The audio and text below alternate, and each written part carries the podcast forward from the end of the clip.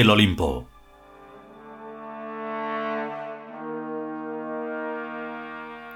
Decimocuarto capítulo. Sexta parte.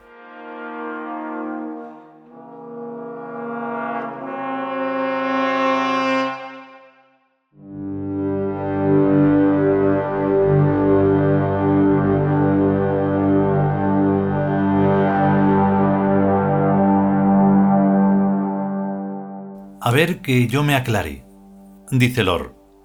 Si nosotros hemos vivido ya en el futuro, ¿qué hacemos aquí en este pasado? ¿Qué sentido tendría eso? Cada vez que nuestras mentes y nuestros pensamientos van a Birk, dice K, es obvio que los espíritus que somos nos trasladamos, por ese mismo hecho, al vector del extremo futuro, que es donde está ubicada la capital del imperio, respecto a la cual toda la realidad está en tiempo pasado. Somáticamente, pues siempre estamos viviendo en épocas pasadas. Si queremos construir un buen futuro, dice Eli, es lógico trabajar el pasado e irlo modelando según nuestras conveniencias. Eso de que el pasado pasó y ya no se puede hacer nada a su respecto es privativo de la mente humana. Para nosotros, los Tiud, y para cualquier especie de seres inteligentes que sepan dominar mentalmente al tiempo, el pasado es tan moldeable y rectificable como cualquier presente en que se viva. El solo hecho de que nosotros estemos conversando sobre estos temas y planteándonos una teoría del tiempo completamente distinta a las que la mente humana puede verificar, dice K, es una paradoja introducida en esta época presente para modificar lo que desde aquí es futuro, pero que desde Birk es también pasado. Paradojas con igual intencionalidad son, asimismo, la proclamación de la reencarnación automática universal y la proclamación del imperio y de su dominio del tiempo inverso.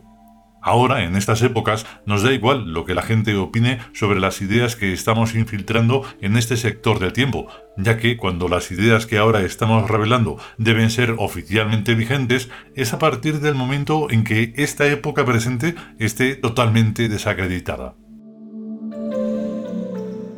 Pues para eso no debe faltar mucho, dice May, porque es ahora y ya nadie tiene fe en el sistema.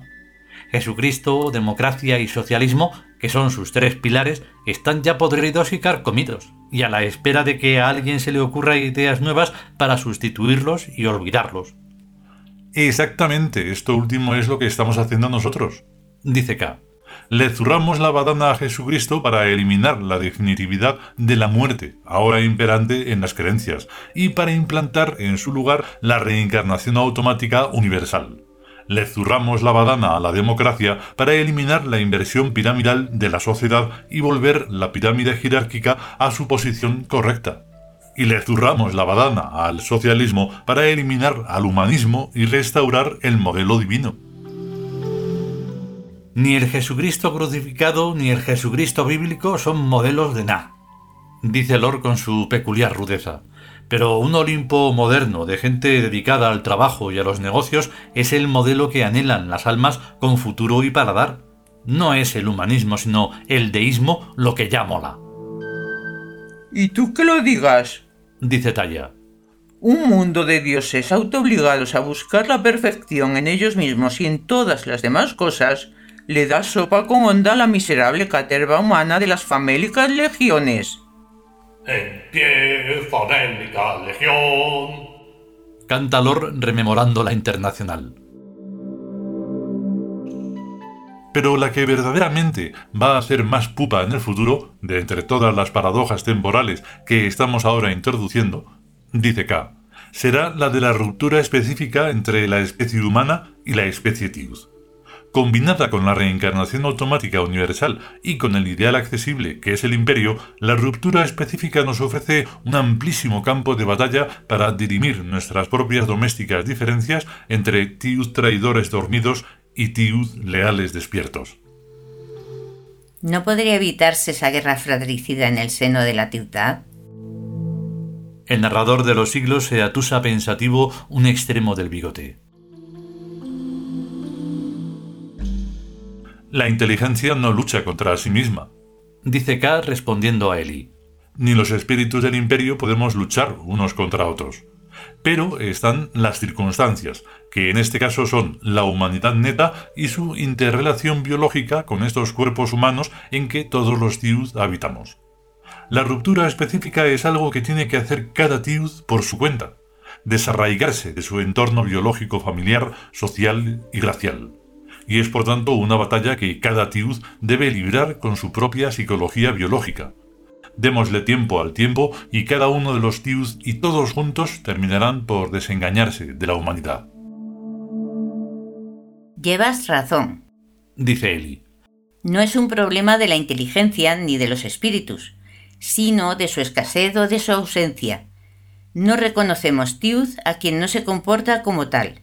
Los Tiuz traidores o dormidos no son más que sombras de sí mismos, entidades de ficción que se hallan en un limbo onírico entre el ser y el no ser, o sea, gente tan loca e irreal como el Don Quijote de Cervantes y el Hamlet de Shakespeare, gente que no son humanos, pero que tampoco se atreven a ser lo que realmente son. La palabra Tiud significa Dios, dice K, y todo es tan sencillo como asumir la divinidad con solo los pobres medios de que uno dispone. Los humanos toman el rábano por las hojas, dice May. Dicho sea si tal expresión significa cogerlo por el sitio equivocado. Lo sustantivo es ser Dios. La añadidura accesoria y eventual son los poderes divinos, que pueden tenerse o no tenerse, sin que ello afecte a lo sustantivo. Porque la mentalidad humana es infantiloide. Recuerda acá. Un rey, para los humanos, tiene que llevar la corona puesta y el manto real de armiño, como en las cartas de la baraja. E igualmente, para ellos, un dios debe ser un tío que vaya haciendo milagros a diestro y siniestro.